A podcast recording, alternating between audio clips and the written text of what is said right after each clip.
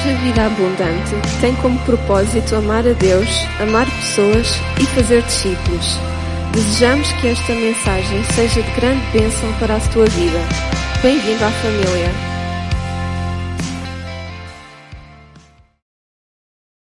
João capítulo 11. Neste domingo de ressurreição, que celebramos a vida de Jesus, nós começámos uma série há umas semanas atrás, baseado no Evangelho de João, em que João, ele, o principal objetivo de João é explicar aos gentios quem é Jesus.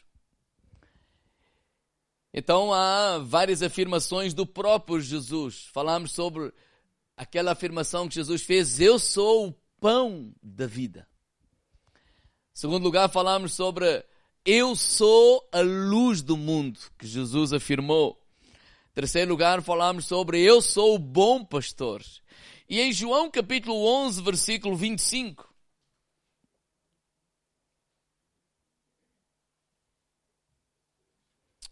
Claro que isto não está aqui, né? Estou em Lucas.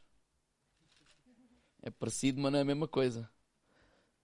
É. João 11, versículo 25. Jesus disse assim: E disse-lhe Jesus: Eu sou a ressurreição e a vida. Quem crer em mim, ainda que esteja morto, viverá. Podemos dizer esta terceira, esta quarta afirmação que estamos a ver nesta manhã. Vai lá, um, dois, três. Eu sou a ressurreição e a vida. Quem pronunciou estas palavras? Jesus.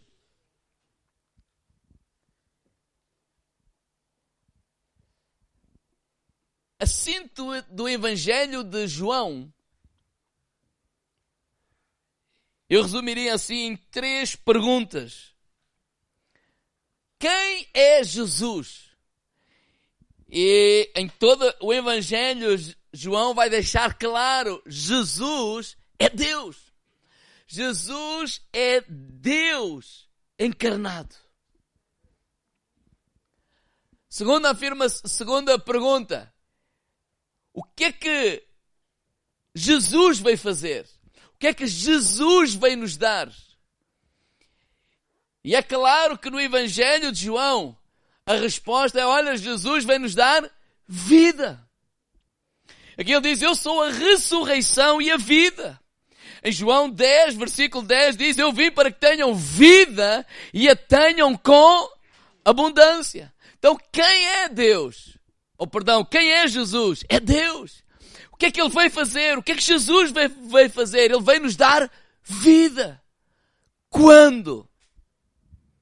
E é essa pergunta que eu creio que João, no versículo, no capítulo 11 do seu Evangelho, ele vai responder a nós com esta, esta, este relato do, da ressurreição de Lázaro. Quando? Quando é que Jesus vem nos dar vida? E vida eterna. Quando? Então este, antes de chegarmos aqui ao capítulo 25, ao versículo 25, no, no, no versículo 1, o relato de João começa com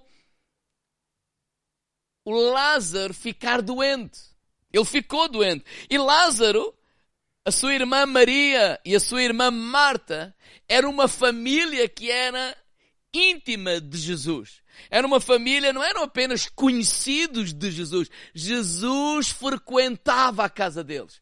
Jesus tinha intimidade com eles. Eles tinham intimidade com Jesus. Eles eram amigos. Tanto que no versículo 3, ele diz assim: Eis que está enfermo aquele que tu amas.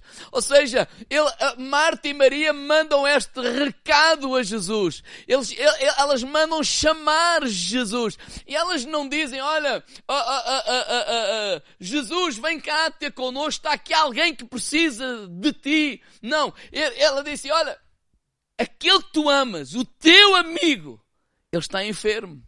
E de certeza que não era uma dor de cabeça ou assim, qualquer coisa passageira, elas perceberam que havia mais de alguma coisa que seria grave. E qual era a expectativa de Marta e Maria? Vem ter connosco. Eles eram íntimos, eles, eles, eles conheciam Jesus, eles já tinham visto Jesus a, a operar milagres e provavelmente qual era a expectativa dele, delas para com Jesus? Bem, se calhar ele pode curar eh, o nosso irmão. Essa era a expectativa, vem, vem rápido e faz alguma coisa.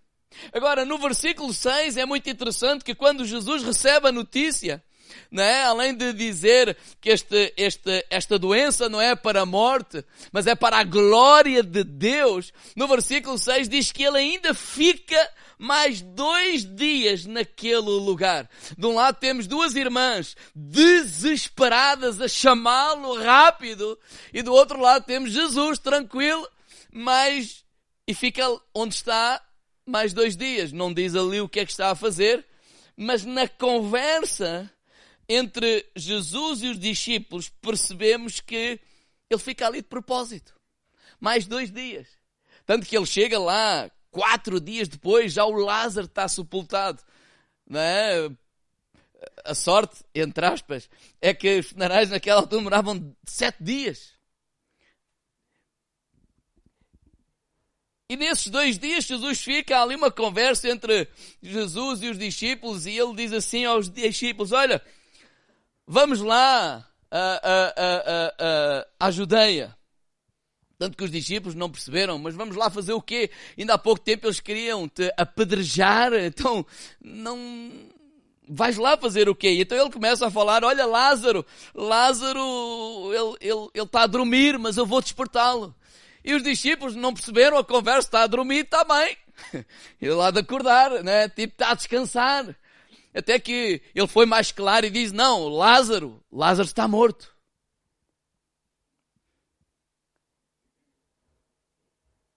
E no versículo 15, eu vou ler na versão o livro, diz assim: E por vossa causa estou satisfeito por não ter estado ali nessa altura, pois isto dar-vos-á outra oportunidade de confirmarem a vossa fé. Vamos ter com Lázaro. Parece-me a mim que Jesus até está satisfeito por não ter estado lá. Parece-me a mim que parece que Jesus fez de propósito para se atrasar. Parece-me a mim que Deus tem lá o seu tempo, que às vezes não, não, não é condizente com o nosso tempo. Não é? Porque de um lado temos duas irmãs desesperadas a chamá-lo e do outro lado temos um, um Jesus que é Deus, descansado, tranquilo, e a dizer que ainda é tempo. Então diz que isso vai até ajudar a eles a, a aprofundarem a sua fé. E quando Jesus volta e vai lá ter com Lázaro, onde Lázaro está sepultado, a partir do versículo 17, diz que ele chegou lá já quatro dias Lázaro estava na sepultura, que era cerca de dois dias de viagem, a pé. Então, dois dias que ele demorou, mais dois dias que ele se deteve no lugar onde estava, mais dois dias de viagem. Então, ele chega lá quatro dias depois. Bem, e a primeira conversa que Marta tem com Jesus está relatado no versículo 21. Disse, pois, Marta a Jesus: Vamos ler.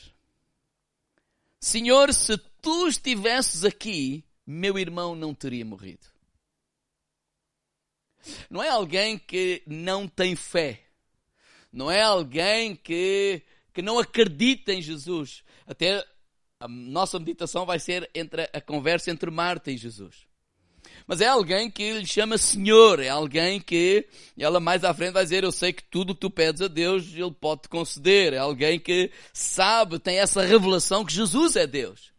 Então ele disse, olha, se tu estivesses aqui, né, provavelmente o meu irmão não teria morrido. Quer dizer, tu terias feito alguma coisa. Esta mesma palavra, ou mesmo pensamento da Maria, mais tarde, Maria fala com Jesus, e está relatado aí no versículo 32, podemos ler. Deixem estar sempre a, a, a Bíblia aberta em João 11.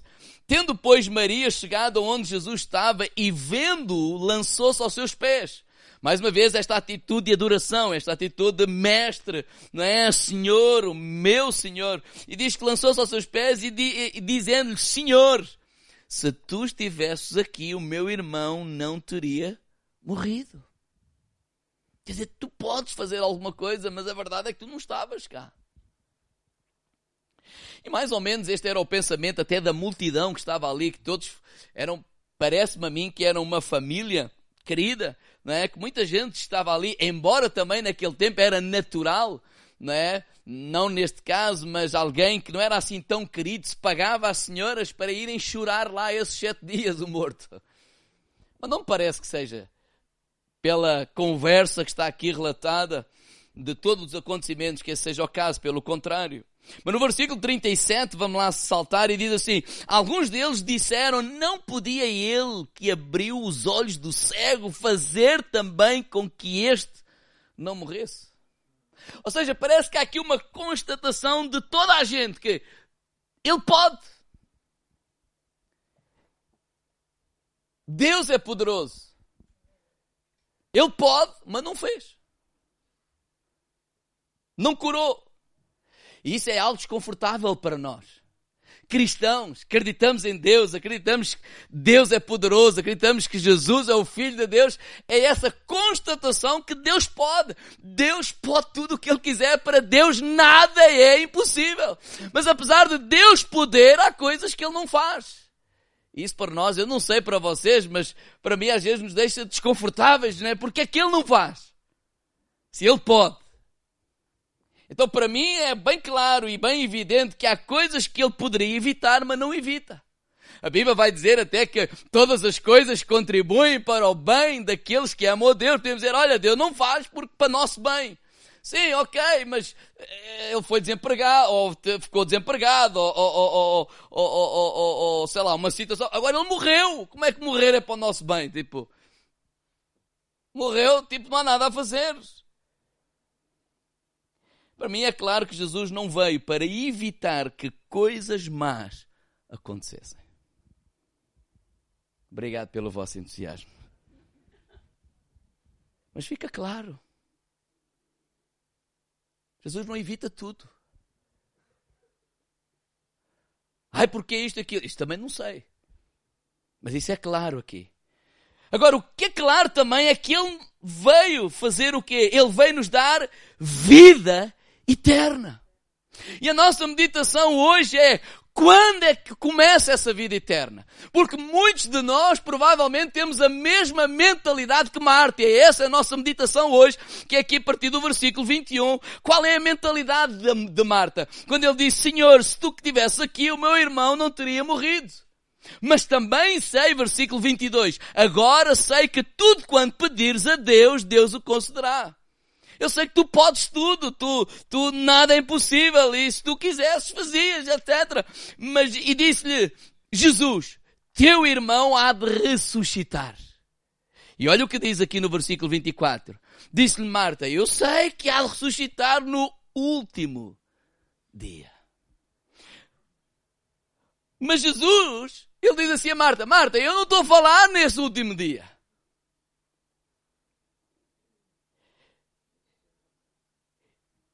Ele, ele não disse, e no versículo 25 até ele disse, olha, disse Jesus, eu sou a ressurreição e a vida.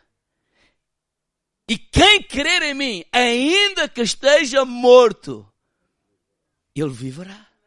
Esta João 11 a ressurreição de Lázaro veio nos dizer que a vida eterna que Deus nos veio trazer através de Jesus não é alguma coisa para depois da morte. Porque esta era a mentalidade de Marta. Qual é a mentalidade de Marta? Nós recebemos Jesus e vamos caminhando aqui nesta terra e um dia tudo vai ser maravilhoso e quando nós morrermos, vamos para um lugar e no último dia, não é? Seremos ressuscitados viveremos nos céus com o Senhor, ou novos céus, nova terra. Não vou entrar agora aí, mas, mas, mas é, é algo para o futuro. É algo que é para além da morte. E eu não creio que Jesus estivesse a falar nisso quando nós lemos todo o contexto de João 11. Não é essa a mentalidade de Jesus. Quando ele teve o encontro com a mulher samaritana, e eu vou só dar exemplos de tudo o que está relatado aqui, tudo não, mas algumas passagens do Evangelho de João, não é? Ele, ela, imagino que quando ele se encontrou com a mulher samaritana e diz, olha, aquele que eu der de beber nunca mais terá sede. Isso suscita expectativa na mulher. E a mulher diz, ok, então quando é que isso vai ser? Ai, quando tu morreres. Provavelmente a reação da mulher é, ora bolas. No, no, não no mau sentido, ah, vai ser lá depois. Ah, ok. Como quem diz, Oh, expectativa. Ou seja, uh, uh, olha, eu tenho um pão que, que, que, que, tu, que tu vais comer e nunca mais vais ter fome, não é? Nessa passagem que vimos. Olha, e quando é que isso vai ser? Ah, depois da morte. Um dia lá no céu, tu nunca mais vais ter fome. Imagina Jesus dizer ao paralítico: Olha, tu vais deixar de andar. Ok, quando? Lá no céu. Lá no céu tu não vais ser paralítico, tu vais andar. Oh, Ok. Imagina o cego de nascença. Oh, tu, tu, eu, eu vou deixar de ser cego. Sim, sim, quando? Lá no céu. Eu não acredito que essa tenha sido a mensagem de Jesus para esta gente. Pelo contrário, nós vemos isto aqui. Ou seja, ele não está a dizer isso, olha, agora aqui na terra, aqui na terra tu vais viver cego, aqui tu vais, tu vais viver com sede, tu vais viver com fome, tu vais andar desgostoso, etc. Não, quando nós olhamos os relatos dos milagres de Jesus, apontam numa direção e apontam na direção na vida que ele nos veio dar. Não para o futuro, não para algo lá longínquo, mas essa vida eterna é para agora, começa agora. E esse é o relato de João. Tanto que quando a mulher tem um encontro com Jesus e ela percebe quem é Jesus, a sua sede foi saciada. Aqueles homens que perceberam quem era Jesus, que ele era o verdadeiro pão da vida, a sua fome foi saciada. Aquele encontro do paralítico paralítico de Betesda, quando teve o encontro de Jesus, foi naquela hora, naquele minuto, que ele recebeu cura e ele começou a andar. O mesmo aconteceu com o cego de, de, de nascença. Não foi algo para o futuro, foi algo que aconteceu agora, naquele instante. Esse é o Evangelho de Jesus. Então João está a dizer aos gentios, quem é Jesus? Ele é Deus. Olha, o que é que Ele veio fazer aqui à terra? Ele veio nos dar vida. Quando? Diga ao irmão ao lado. Agora! Agora! Essa é a mensagem de Jesus.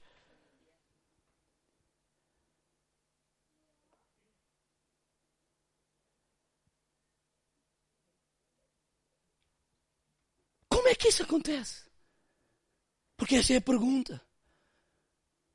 E lembrem-se que aqui, em o Evangelho de João, nós temos sempre a ver que ele, ele está a fazer um contraponto com a religião, que era representada pelos fariseus. E como é que a religião se baseia? Em andar atrás de milagres. Então há três coisas que se faz. É gestão do pecado, andar a expulsar demónios e ser um pedinte de milagres. Eu quero um milagre, eu ando atrás do milagre. Então eu vou fazer gestão de pecado, porquê? Porque eu sei que o pecado traz maldição, etc. Então eu hoje, eu fiz uma coisa má e eu peço perdão a Deus e a condenação vem à minha cabeça. Ai, por causa disso é que está a acontecer isto, aquilo. Eu peço perdão, oh Senhor, perdoa-me. E eu choro, babi reino no culto, ou lá em casa e tal. Mas na segunda-feira estou a fazer a mesma coisa. E logo vem aquele sentimento de pecado. E como o problema não acontece, não se resolve, eu começo a expulsar demónios e começo a perceber, a perceber não. Eu começo a, a, a ter esta mentalidade, ah, isto é uma maldição, isto é um problema daqui, isto é um problema da lá. E eu ando nessa roda viva e ando desesperada. E é assim que muita gente cristã, crentes, vivem nesta roda de condenação, nesta roda de, de andar atrás de, por isso é que temos que fazer a, a corrente para quebrar isto, a corrente para quebrar aquilo. Por isso é que vamos fazer o culto do milagre. Vamos fazer o culto disto, o culto daquilo. Porque andamos estafados a correr atrás de milagres. Mas Jesus disse, não! Eu vim para que tenham vida agora, mas como é que essa vida vai fluir? O Evangelho de João vai nos explicar isso. Nem João capítulo 7, versículo 38. É umas páginas atrás. Quando Jesus estava noutra, quando João estava a relatar outro acontecimento, ele diz assim no versículo 38. Quem crer em mim, como diz as Escrituras, rios de água viva correrão do seu ventre. Olha, quem crer em mim, do seu ventre, dentro de vós, fluirá o rios de água viva. E o que é que ele estava a referir? Está aí no versículo 39. E disse ele, e, e, e, e isso disse ele do Espírito que havia de receber os que nele crescem. Quem, quem, quem? Os que nele crescem. Porque o Espírito Santo ainda não fora dado, porque ainda Jesus não teria sido glorificado. Esses rios de água viva é o quê? É o Espírito Santo em nós, agindo em nós. Tanto que João 14, João 16 fala disso mesmo. Quando Jesus diz, olha, eu vou embora. E ele diz, olha, eles ficam todos desesperados, malucos da cabeça, mas vai embora e agora está tão bom. Não, o Espírito, o outro Consolador virá e ele viverá em vós. Irmãos, aquilo que eu entendo, irmãos, é que eu não preciso ficar aqui né, eh, eh, nesta roda viva, não é? De, de, de, de, gestão de pecado, de expulsão de demónios, de procurar milagres. E eu não estou a dizer, ah, eu não tenho que lutar contra o pecado. Sim, tenho. Ah, eu não tenho que lutar contra as obras espirituais da maldade. Sim, tenho. Ah, eu não tenho, não devo pedir nada a Deus. Não, sim. Mas eu entendi, ou eu entendo, que todas essas três coisas que eu estou a mencionar não são em essência da nossa relação com Deus. A nossa relação com Deus. Que Ele disse, olha, o Pai vai vos dar outro Consolador, que Ele habita em vós, dentro de vós. Eu estou convosco, mas o outro Consolador, né? Ele vai habitar em vós. E a essência da relação com Jesus é o Espírito Santo a viver em cada um de nós. Nós somos o templo do Espírito Santo. É esse Espírito Santo que testifica no nosso espírito que nós somos filhos de Deus. E essa vida abundante não depende de, de, do exterior. Não, não, o exterior depende do quê? Ai, se, se, se tiver sol, eu vou ter um dia melhor. Ai, se tiver chuva, isto, isto vai ser pior. Ai, se eu tiver empregado, vai... não, não, não, não. Eu disse, não, não, não. O teu interior não vai, não é o teu exterior que vai, que vai, que vai influenciar o teu interior, mas é de lá do interior que vai fluir rios de água viva que vão influenciar o exterior à tua volta.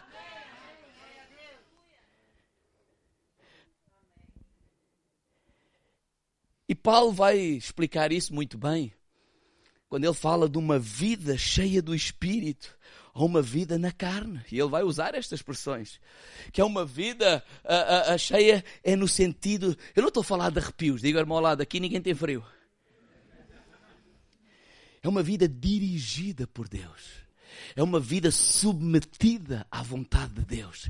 É uma vida que, que, que, que, que deixa ser que o Espírito Santo, Ele nos, Ele, nos, Ele, nos, Ele nos dirige a nossa vida.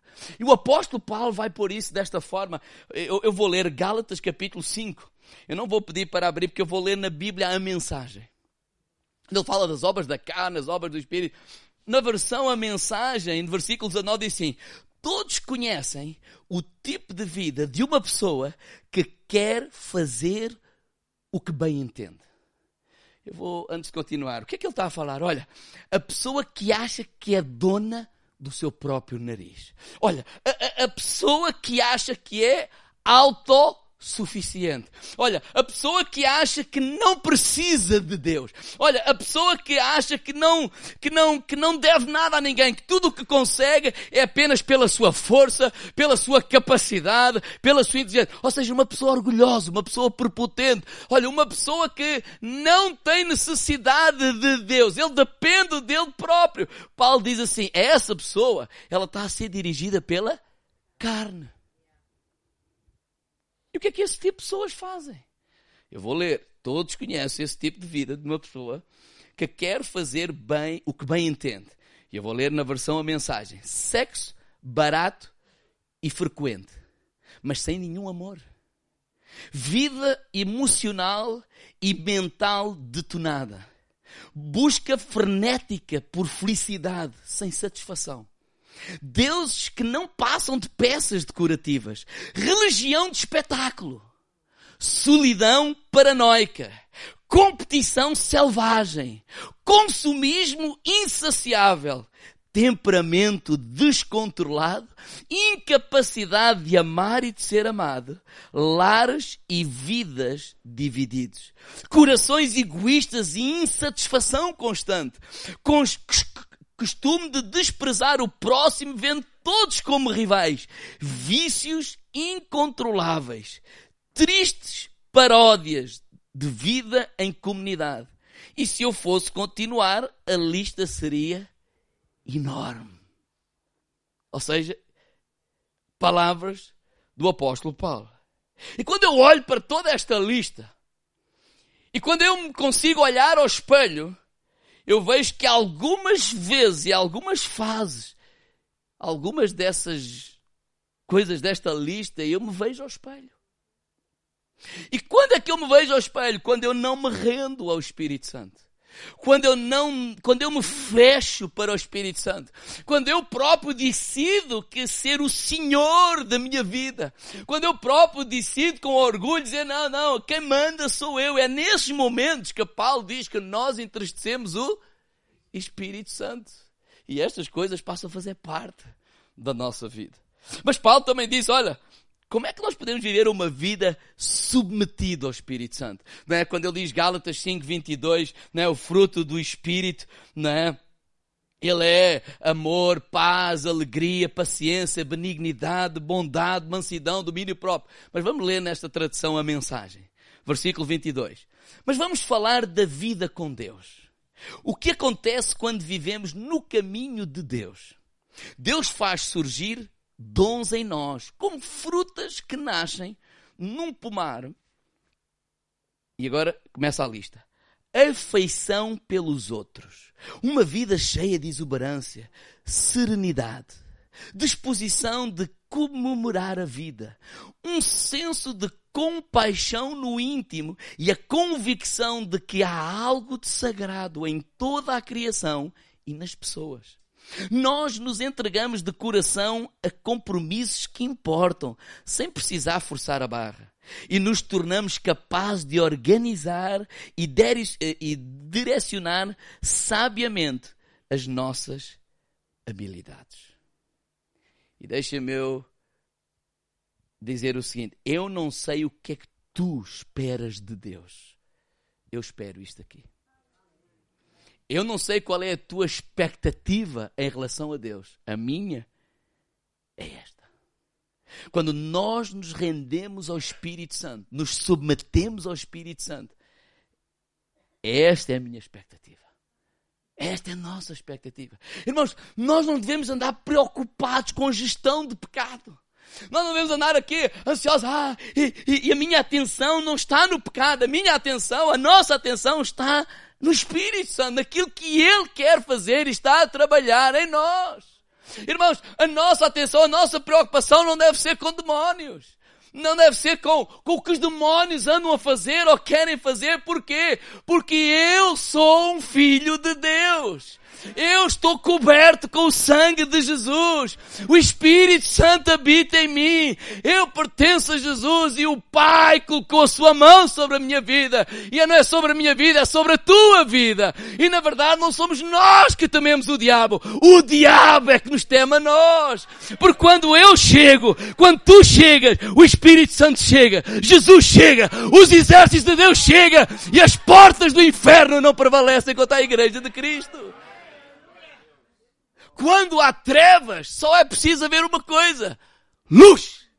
E as trevas dissipam-se. Então não vamos andar nessa roda viva de quebrar. Quebrar o quê? Eu não tenho medo do diabo. O diabo é quando tu abres o olho. Pai, já ele acordou hoje. E ele é que tem medo. E não estamos a brincar, estamos a falar, é o sangue. Nós estamos a cantar a manhã toda aquilo que Cristo fez por nós. O mesmo poder que ressuscitou Jesus Cristo dos mortos, Ele está dentro de ti. Por isso é quando Jesus vai, ele diz, ai, tu vieste atormentar antes do tempo. Ai, porquê? Porque ele era Deus, sim, também. Mas porque o Espírito de Deus estava sobre ele. E o mesmo Espírito estava sobre Jesus. Ele está sobre ti e sobre mim. Essa é a relação de Deus conosco. E eu não tenho que mendigar milagres. Eu não estou a dizer que nós não oramos por milagres, mas andar nessa gestão, ai, isso aqui, isso isto não acontece, e aquilo, porquê? Porque se eu estou cheio do Espírito Santo, se eu estou submetido ao Espírito Santo, a minha vida pertence a Ele. A minha vida, a tua vida está nas mãos dEle independente do que aconteça exterior.